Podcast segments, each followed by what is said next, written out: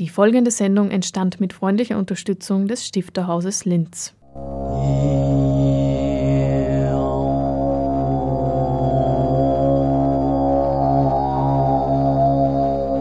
Literatur im Radio.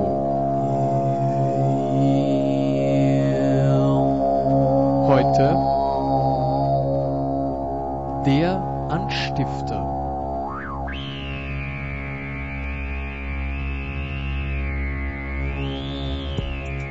Liebe Hörerinnen und Hörer, herzlich willkommen zum Anstifter, dem auditiven Literaturmagazin. Eine neue Ausstellung im Stifterhaus und der erste Roman von Helmut Neundlinger sind die Themen der heutigen Sendung. Am Mikrofon Hannelore Leindecker. Die Ausstellung Zerrissene Landschaften Christian Tannhäuser Karl Kraus wurde vom Ottensheimer Künstler und Verleger Christian Tannhäuser entwickelt. Er beschäftigt sich schon seit langem mit Literatur und ihren Landschaften und auch in den Werken des Satirikers und Schriftstellers Karl Kraus spielen Landschaften und Aufenthaltsorte eine Rolle. Was bedeutet nun dieser Titel Zerrissene Landschaften? Das kann ja jeder selber dann interpretieren, wenn er die Ausstellung betritt. Also es geht in erster Linie um zwei Landschaften in der Ausstellung, die für Karl Kraus ganz wichtig waren und das eigentlich weniger bekannt ist, weil man bringt Karl Kraus immer mit Wien in Verbindung. Er hatte zwei Fluchtpunkte, damit er zur Ruhe gekommen ist. Das eine liegt eben in, im Klarner Land in der Schweiz, im Ort Tierfeld, also richtig ganz enger Talschluss und in der Nähe auch die, diese Klarner Hauptüberschiebung, das ist für die Geologen ein Wallfahrtsort, wo man leicht draufgekommen ist, wie die Welt entstanden ist, wo ganz äh, alte Schichten auf jungen Schichten, Gesteinsschichten liegen. Und dort ist ein ganz enger Talschluss äh, mit, mit einer Schlucht, die da rauskommt. Und dort hat er sich mehrmals zurückgezogen. Und das ist ein Ort, wo er nicht nur den Epilog für die letzten Tage der Menschheit geschrieben hat, sondern auch, und das ist eins der, der drückendsten Texte, die es überhaupt gibt in der deutschsprachigen Literatur. Also richtige Endzeitstimmung. Und parallel dazu hat er dort so wunderbare Gedichte wie Wiedersehen mit Schmetterlingen geschrieben. Also was man sich gar nicht vorstellen kann. Erinnerungen aus der Kindheit, also das Beobachten von Glockenblumen, Schmetterlingen äh, vom Fluss. Und, und er war ganz fasziniert von diesen Wasserfällen dort. Er hat sich auch immer gerne unter die Wasserfälle gestellt. Also ich sicher nur in die Nähe, weil ich habe es ausprobiert, das ist nichts Ungefährliches. Jetzt kommen auch gelegentlich Steine mit. Und ich war natürlich schon länger mit Karl Kraus beschäftigt, aber es ist dann intensiv worden, wie mich vor vier Jahren ein Schweizer Diplomat dorthin eingeladen hat. Er hat vorher meine Holzschnitte zu Robert Walser im Kunstmuseum Bern gesehen und er hat gesagt, bitte kommen wir nach Braunwald, das ist oberhalb von Tierfeld. Ähm, schau dir das einmal an und überleg, ob wir da was gemeinsam machen könnten. Das ist organisiert ein Kulturprogramm. Und das ist ein Ort, wo man natürlich nur mit Seilbahn das ist Braunwald. Und er hat dann zu mir gesagt, wenn du jetzt runter schaust ins Tal, dort den Talschluss, unter dem, den Bergen selbst, sanft und Tödi, siehst du ein kleines Gebäude, also ein Hotel, und dort war Karl Kraus. Und das war mir neu. Und ich habe dann recherchiert, habe mich dann eher beschäftigt, warum war er dort und was könnte ihn dort so fasziniert haben. Und dann bin ich eben draufgekommen, dass es gibt einen zweiten Ort. Also in seiner Kindheit war natürlich der Wienerwald wichtig und, und Bad Ischl auch. Und fast noch wichtiger war eben dieser Park von Janowitz in Böhmen. Das ist so zwischen Tabor und Prag. Und das war sein Ort, wo er auch sehr zur Ruhe gekommen ist. Ein, ein unglaublich schöner Park, der ist heute noch äh, wieder errichtet, also wieder, ja gepflegt. Und er war an beiden Orten, das ist auch eine Liebesgeschichte damit in Verbindung. Er war das ähm, Schloss Janowitz gehört äh, seiner Lebensbegleiterin Sidonie von Nadjani. Und äh, sie haben sich gemeinsam über Adolf Loos kennengelernt. Dort wollte er auch begraben werden. Und ich war jetzt schon mehrmals in diesen Orten und ich versuche auch immer, dass ich jede Jahreszeit kennenlerne. Es erscheinen auch äh, zwei Publikationen zur Ausstellung. Das eine vom Stifterhaus aus, das wird ein Begleitheft und ein Buch, das ich selber verlegen werde. Das ist gerade ein Druck der Blöchli in Freistadt, mit, gemeinsam mit dem ungarischen Dramatiker, Schriftsteller, Übersetzer Laszlo Marathon. Wir sind schon seit 25 Jahren in Kontakt. Er war einer der ersten Stipendiaten im Otensheim im Projekt Ranitzducke. Und, und der hat einen Art Begleittext für die Ausstellung geschrieben. Es ist eigentlich ein, wir wollten eigentlich mehrere kurze Texte haben und dann ist ein, eigentlich ein Roman draus geworden. Er konnte dann auch gar nicht mehr aufhören. Und es, wird, es ist eher ungewöhnlich bei mir, dass ein Buch 200 Seiten hat, sonst haben sie eher nur 100 Seiten. Es ist ein fiktiver Roman, aber er hat sehr genau recherchiert, also man erkennt vieles wieder. Manches ist erfunden, aber es gibt eigentlich diese Stimmungen recht schön wieder und hat auch Bezüge zur aktuellen politischen Situation in Ungarn. Ähm, da gibt es natürlich auch viele Parallelen. Karl Kraus im Kampf gegen die Boulevardmedien etc. Christian Tannhäuser, geboren 1956, lebt und arbeitet als Holzschneider und Zeichner in Ottensheim. Seine Begegnung mit Karl Kraus wird in der Ausstellung als künstlerischer Prozess materiell sichtbar in Form von Bildern, von Druckstöcken und auch von Werkzeugen, die von Tannhäuser verwendet wurden. Von Karl Kraus werden Beispiele aus seinen Schriften zu 1918 sowie zu seiner Auseinandersetzung mit Adalbert Stifter und seinem Ferienort Bad Ischl präsentiert. In der Beschreibung der Ausstellung heißt es, der Künstler Christian Tannhäuser tritt in Dialog mit dem Künstler Karl Kraus. Mhm. Es ist auch eine, in erster Linie eine Auseinandersetzung mit den Gedichten von Kraus, die relativ wenig bekannt sind und eben mit den letzten Tagen der Menschheit, vor allem mit der letzten Nacht, also so Themen wie Toter Wald, das kommt auch immer wieder. Und auch sein Text, seine Gedichte Die Raben, da gibt es ja diese wunderbaren kurzen Film, der wird auch in der Ausstellung gezeigt werden mit einem Holzschnitt. Ich habe versucht, einfach die Orte von Kraus mit großen Holztafeln darzustellen. Also in der Ausstellung kann man dann wie in der Landschaft ein bisschen spazieren gehen. Also man kann, das sind äh, mehrere Meter lang, die einzelnen Arbeiten. Und es kann jeder Besucher eigentlich äh, versuchen, sich in dieser Landschaft zu bewegen und sein eigenes Bild zu Kraus zu machen. Christian Tannhäuser ist aber nicht nur Künstler, sondern seit 1989 ist er auch Verleger. In, also in erster Linie geht es um Literatur aus äh, Osteuropa, auch aus China. Schwerpunkt ist jetzt ähm, tschechische Literatur. Also gerade das letzte Buch, was erschienen ist mit Jaroslav Rudisch. Auch wenn wir so nahe an Böhmen sind, in Österreich weiß man einfach noch viel zu wenig über diese, äh, man, man kennt zwar von der Musik ein paar Namen, aber Literatur ist nicht wirklich präsent. Und, und es gibt noch so viele gute Leute, die kaum oder gar nicht übersetzt sind.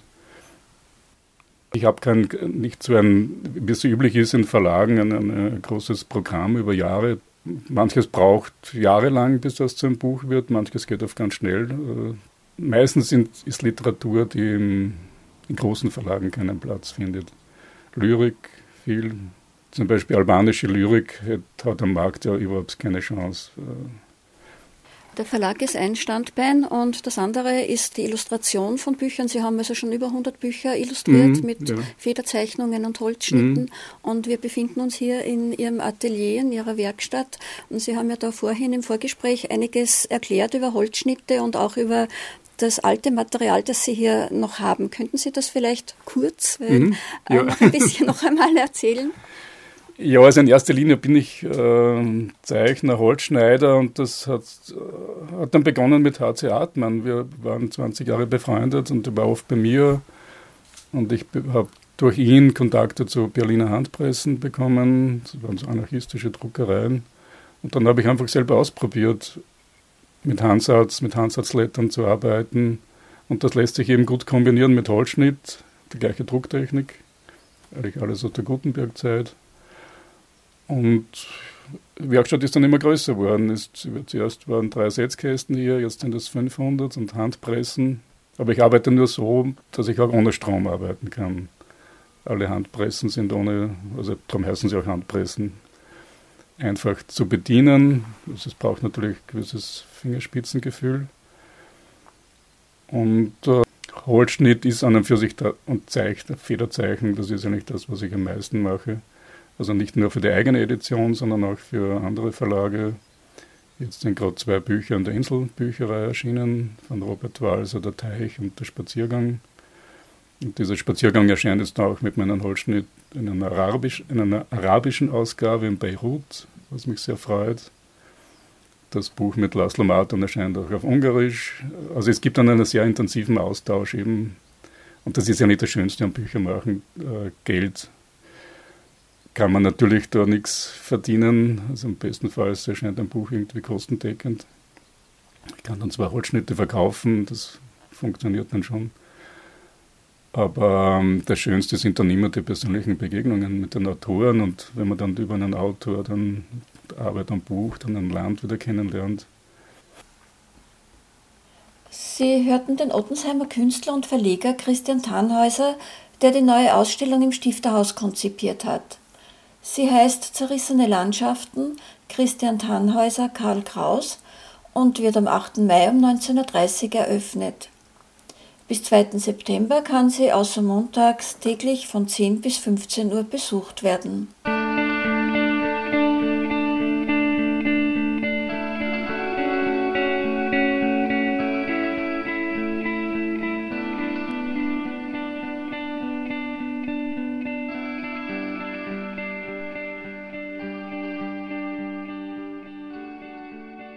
Liebe Hörerinnen und Hörer, Sie hören den Anstifter, das auditive Literaturmagazin des Stifterhauses.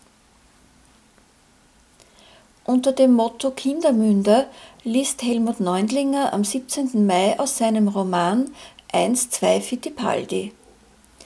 Aus der Perspektive eines Elfjährigen wird darin von Abenteuern einer Freundesgruppe in den 1980er Jahren erzählt. Helmut Neundlinger, 1973 geboren und in Everding aufgewachsen, hat Philosophie und Germanistik studiert und lebt heute in Wien. Er arbeitet als Autor, Literaturwissenschaftler und Musiker. Zuletzt erschienen die Lyrikbände Tagdunkel und Die Gerüche des Meeres und der Eingeweide. Mit 1-2 Fittipaldi liegt nun sein erster Roman vor. Die ursprüngliche Idee war eigentlich, mich sozusagen poetisch, essayistisch meiner Kindheit und meinem Herkunftsort zu nähern. Also ich komme aus Everding und das taucht vielleicht in der Beschäftigung eines jeden Autors irgendwann einmal auf im Leben, dass man sich mit dem nochmal auseinandersetzt. Und da gab es dann einen sozusagen äußeren Anlass, äh, und zwar hat der Verleger Alfred Gelbmann, bei dem ich 2011 äh, im Mitter Verlag meinen Band Tagdunkel veröffentlicht habe, zu seinem fünfjährigen Verlagsjubiläum eine Anthologie ausgelobt und alle Autoren, Autorinnen, die bei ihm veröffentlicht haben, gebeten, einen Text ihrer Wahl abzuliefern. Und ich habe mir da erlaubt, einen Essay zu schreiben, der hat den etwas, wie soll ich sagen, großspurigen Titel Mein Oberösterreich gehabt. Und da gingen schon so Spuren in die Kindheit zurück.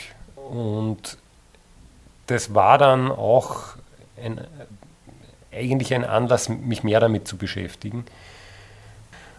Also ich habe den dann eingereicht für ein ähm, äh, Staatsstipendium für Literatur, sozusagen mit als Projekt äh, literarische Essays zum Thema Everding, zum Thema Kindheit äh, und das ist dann mir zugesprochen worden. Und dann gab es noch dazu das Festival der Regionen in Everding, das war im Jahr 2013 und da war ich dann eingeladen als quasi, äh, also zwar nicht geborener, aber doch aufgewachsener Everdinger, mich da sozusagen als Chronist des Festivals zu betätigen.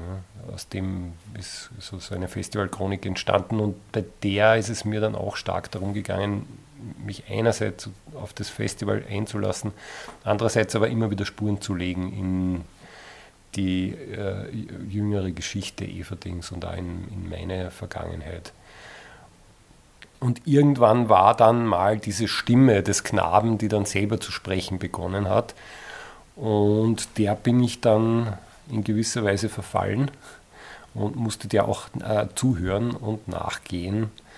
Aber also ich habe schon vorher diese ganz, ganz intensive Auseinandersetzung mit der Erinnerung gebraucht. Insofern ist es dann schon auch irgendwie wieder so ein prustisch-benjaminisches Unterfangen gewesen, aber im Text selber ist es natürlich so ein, ein sehr leichtes äh, Spiel geworden mit, äh, ja, mit, mit, äh, mit dieser Stimme.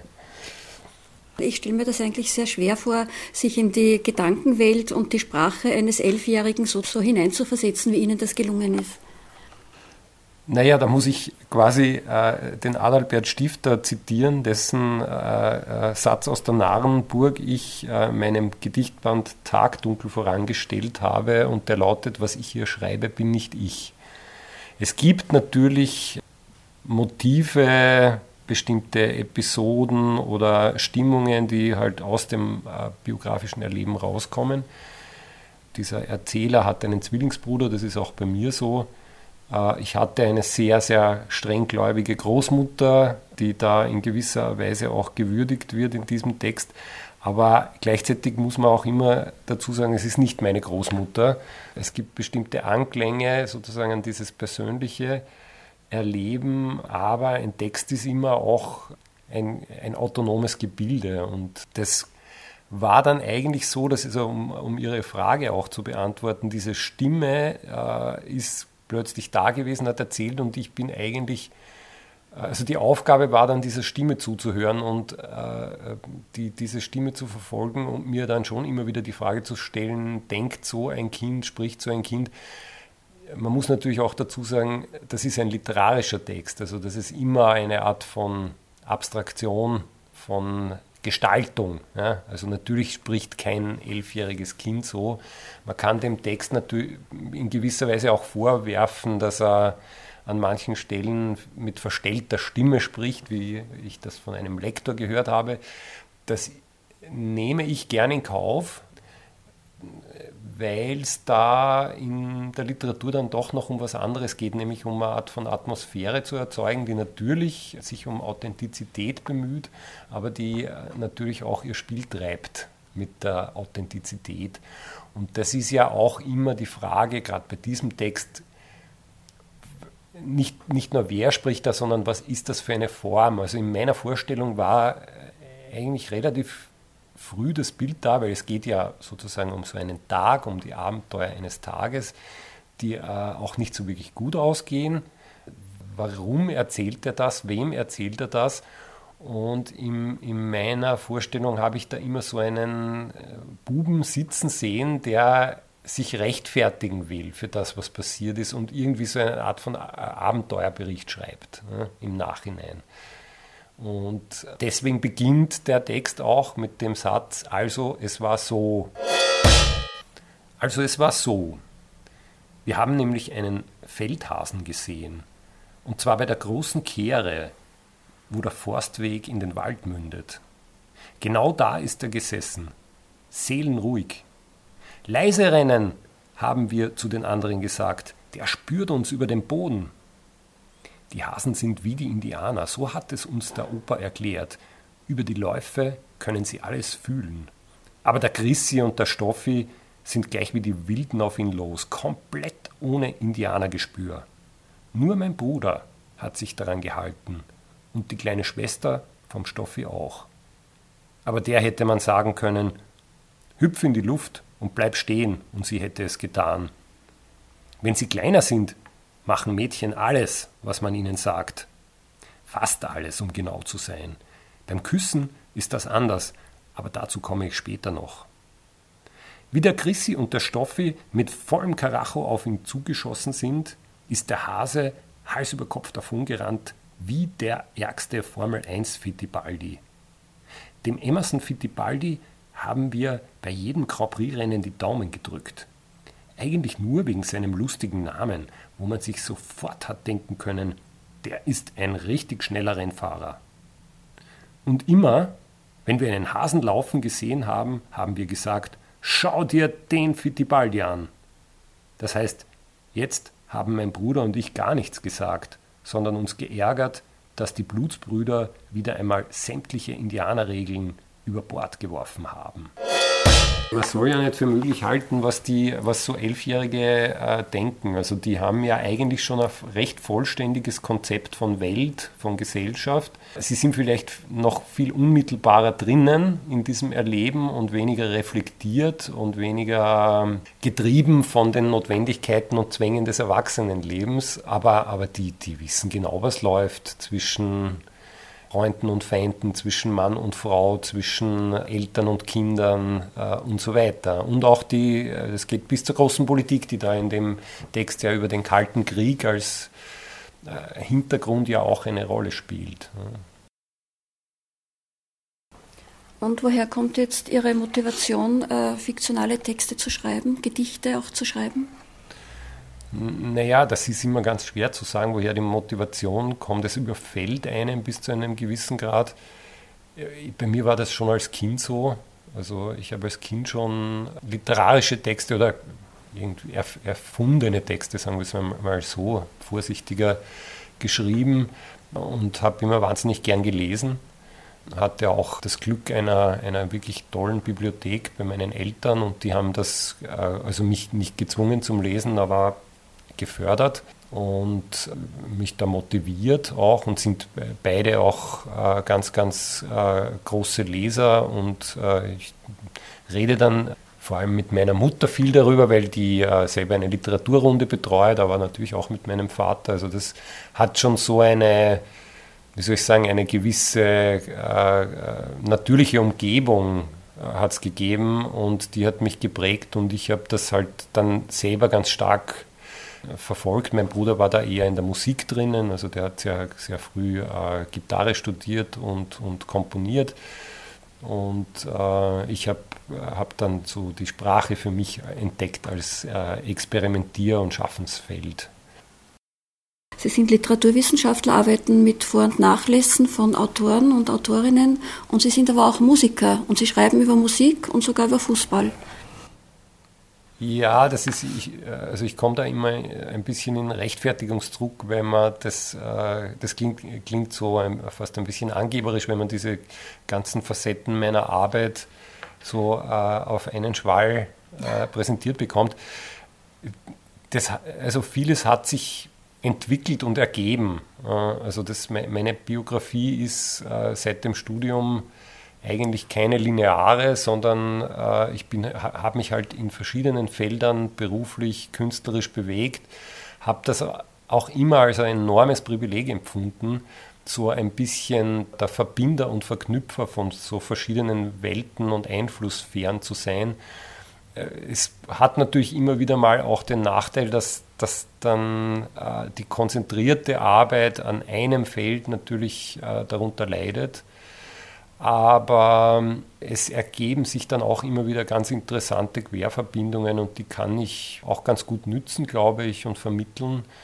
Und bestimmte Stränge verabschieden sich dann auch. Der Fußball zum Beispiel, also diese Fußballnetzwerkanalyse, die ich über zehn Jahre lang für die Tageszeitung Der Standard gemacht habe, Das haben wir mit der letzten Europameisterschaft dann auslaufen lassen, weil wir es ohnehin schon lange gemacht haben und weil wir ein bisschen die Luft auch draußen war.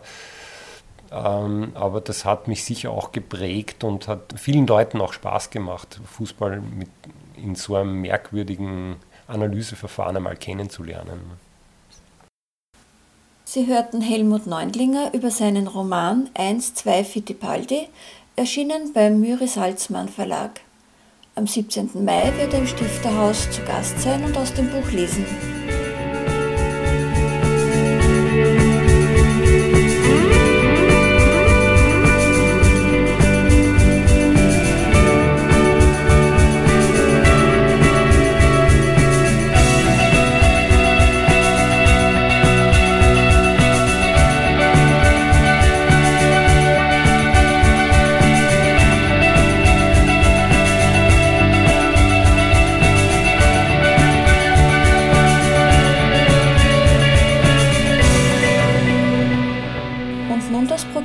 Den Mai. Ludwig Hartinger und Christoph Janatsch stellen am 3. Mai, also morgen um 19.30 Uhr, neue Bücher vor. Schattensäumen aus dem dichterischen Tagebuch, so heißt das Werk von Ludwig Hartinger, und Christoph Janatsch liest Gedichte mit dem Titel Der Rede wert. Bernhard Jutix wird Einführungen halten. Der Oberösterreichische Pen Club ist am 7. Mai mit Thomas Duschelbauer, Claire Eichinger, Mario Kessner und Herbert Pauli zu Gast. Claudia Thaler wird die Moderation übernehmen und die Autoren bzw. die Autorin werden lesen. Die heute schon besprochene Ausstellung Zerrissene Landschaften Christian Tannhäuser Karl Kraus wird am 8. Mai um 19.30 Uhr eröffnet und ist dann bis 2. September täglich außer montags von 10 bis 15 Uhr zu sehen.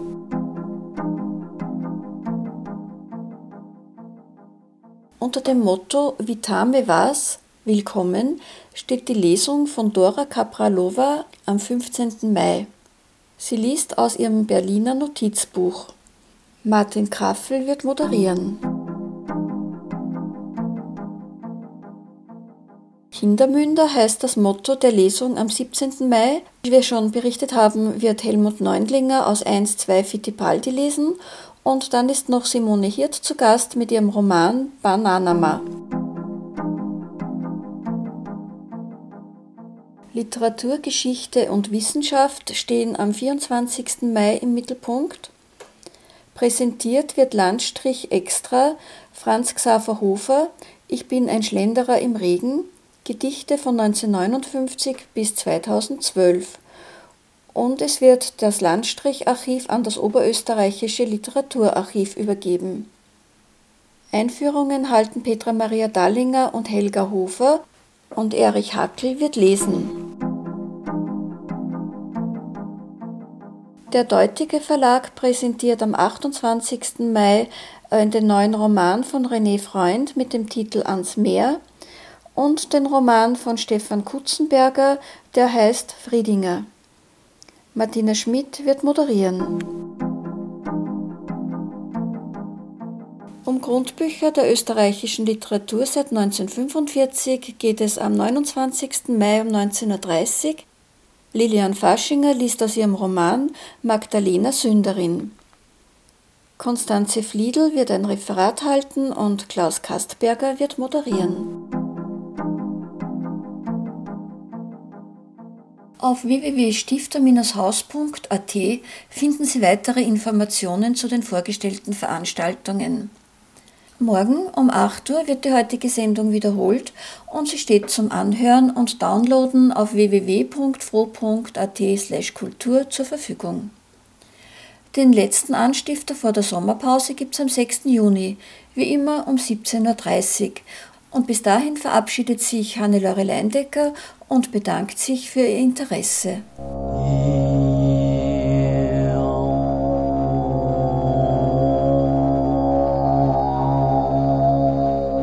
Literatur im Radio. Heute der Anstifter